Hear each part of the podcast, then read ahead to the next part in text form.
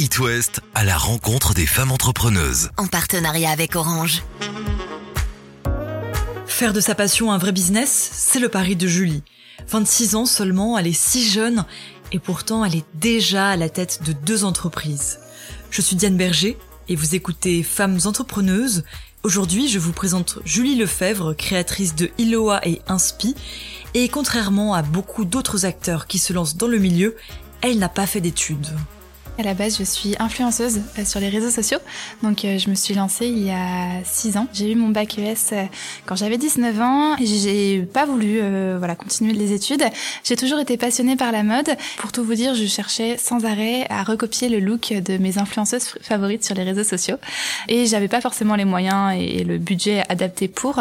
Et donc, j'ai lancé en fait un site de e-commerce qui permet en fait de retrouver les pièces tendances des influenceuses à moindre coût. Donc, voilà, j'ai lancé un shop qui a très très bien marché, donc idoa.com il y a trois ans. Et donc par la suite, j'ai ouvert une boutique physique il y a un an. Et donc euh, s'en est découlé une autre société euh, qui s'appelle Inspi et avec laquelle du coup je suis incubée chez Orange. Donc Inspi, c'est une solution euh, à destination des boutiques physiques. Euh, parce que quand j'ai quand j'ai lancé donc euh, ma boutique Iloa il y a un an à Rennes, j'ai créé des liens avec d'autres professionnels de prêt-à-porter et de boutiques physiques à Rennes et je me suis aperçue que finalement face à l'essor du e-commerce, il était très difficile de faire revenir le client en magasin. Et en fait moi avec ma boutique, je surfais sur le multicanal. Donc en fait, je communiquais par les réseaux sociaux, j'avais mon site internet et en fait ce qui faisait venir les clients en boutique pour essayer et donc j'ai voulu euh, développer une solution qui ferait revenir le client en magasin pour renouveler l'expérience client et pour finalement euh, contrer l'essor du e-commerce et en tout cas faire en sorte que ce ne soit plus une dualité. On a un peu ce mythe que l'entrepreneur, bon déjà c'est un homme souvent, et que c'est quelqu'un qui a fait des hautes études en commerce, etc. Vous, quand vous avez débarqué dans le monde de l'entrepreneuriat, comment est-ce que les gens ont réagi? alors, concernant mon entourage, euh, c'est vrai que ça a été plutôt bien perçu puisque je suis issue d'une famille d'entrepreneurs. Par contre, effectivement, j'ai commencé euh, dans, à me lancer, j'avais 22 ans. Euh, et c'est vrai que je me suis pris vraiment beaucoup de portes. C'est vrai que bah, finalement, quand on n'a pas forcément fait d'études là-dedans, c'est assez compliqué. J'ai un souvenir d'un rendez-vous avec mon banquier qui me parlait de business plan et de prévisionnel et donc voilà, qui me riait au nez en me disant que voilà, il fallait peut-être que je travaille mes termes et que je revienne le voir par la suite, c'est vrai que ça a été très compliqué, mais je me suis pas démontée et finalement, plus je me prenais des murs et plus en fait ça me permettait d'avancer et de vouloir finalement prouver le contraire. Je rencontrais une problématique, j'étais autodidacte, je ne savais pas, voilà, je bloquais, etc. Eh bien, je prenais mon téléphone, je prenais mon mail et je contacte les gens, je leur propose un café, je les appelle, je me renseigne, j'essaye en fait de m'enrichir énormément et euh, dans le but en fait finalement d'être blindé et de savoir de quoi je parle. Et oui, ça m'est déjà arrivé d'être face à des personnes qui sont très imposantes où j'aurais pu perdre mes moyens, mais non, en fait, je connais mon sujet, je sais pourquoi je suis là. Il faut finalement se faire confiance. C'est assez simple à dire comme ça, mais, mais c'est vraiment la priorité. Comment vous vous êtes senti quand vous avez réalisé que, ah là, ça y est, ça y est, je suis une entrepreneuse et ça marche Je n'ai pas réalisé, bah en tout cas pas encore. Euh, c'est vraiment quelque chose euh, voilà, qui se fait au fur et à mesure. Je réalise pas forcément. C'est vrai que les gens, des fois, euh, me disent Waouh, c'est génial ce que tu as fait, etc. Moi, je m'en rends pas forcément compte puisque, pour moi, en tout cas, être entrepreneur, c'est à la portée de tous. Et celui qui veut se lancer demain, c'est pas grave si il n'a pas de bagage, si c'est pas grave s'il n'a pas fait d'études en corrélation avec l'entrepreneuriat. Tout le monde peut se lancer.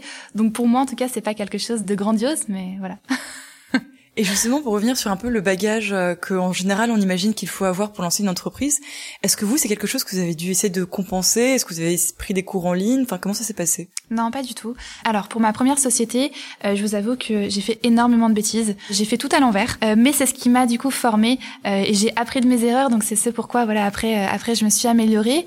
après, pour Inspi, c'est un peu différent puisque j'ai été incubée via Incubator, un incubateur de start-up à Rennes, qui m'a donné plus de cadres justement, qui m'a montré le chemin qu'il était mieux en tout cas d'emprunter quand on lance une entreprise euh, et ça m'a été extrêmement bénéfique. Avec le recul, oui, je pense qu'il faut euh, en amont essayer de se former, mais totalement par, soi-même. Je pense que c'est totalement faisable, mais euh, voilà, poser les bases avant de se lancer. Est-ce que parfois vous avez des doutes? Parce que là, depuis tout à l'heure, j'ai l'impression que vous avez filé droit en se disant que à chaque fois que quelqu'un vous disait merde, vous étiez en train de lui dire double merde. Est-ce qu'il y a des moments où vous avez douté? Euh, c'est un jour sur deux. En fait, sincèrement, je pense que le point fort de l'entrepreneuriat, c'est la faculté à rebondir. Et c'est vrai que encore une fois, je me suis pris des portes monumentales, je, je me suis pris des murs, j'ai fait énormément de bêtises et il y a eu vraiment des moments pas facile, très difficile même. Mais j'ai su rebondir pour le tourner en quelque chose de positif. Et je pense que c'est vraiment, vraiment ça qui est hyper important, de ne pas euh, voir toujours le négatif, mais justement de, de le tourner en positif. Alors justement, avec le confinement, Julie a dû mettre en pause l'activité de sa boutique Iloa, mais elle en profite pour réfléchir à une adaptation de ses concepts pour le monde de demain. En attendant, vous pouvez la retrouver sur son compte Instagram. Attention, prenez un stylo, c'est un peu compliqué. Itakara, H-Y-T-A-K-A-R-A. En plus, elle y publie régulièrement ses conseils pour lancer son entreprise. À la rencontre des femmes entrepreneuses, une série de podcasts originaux Paris Ouest en partenariat avec Orange.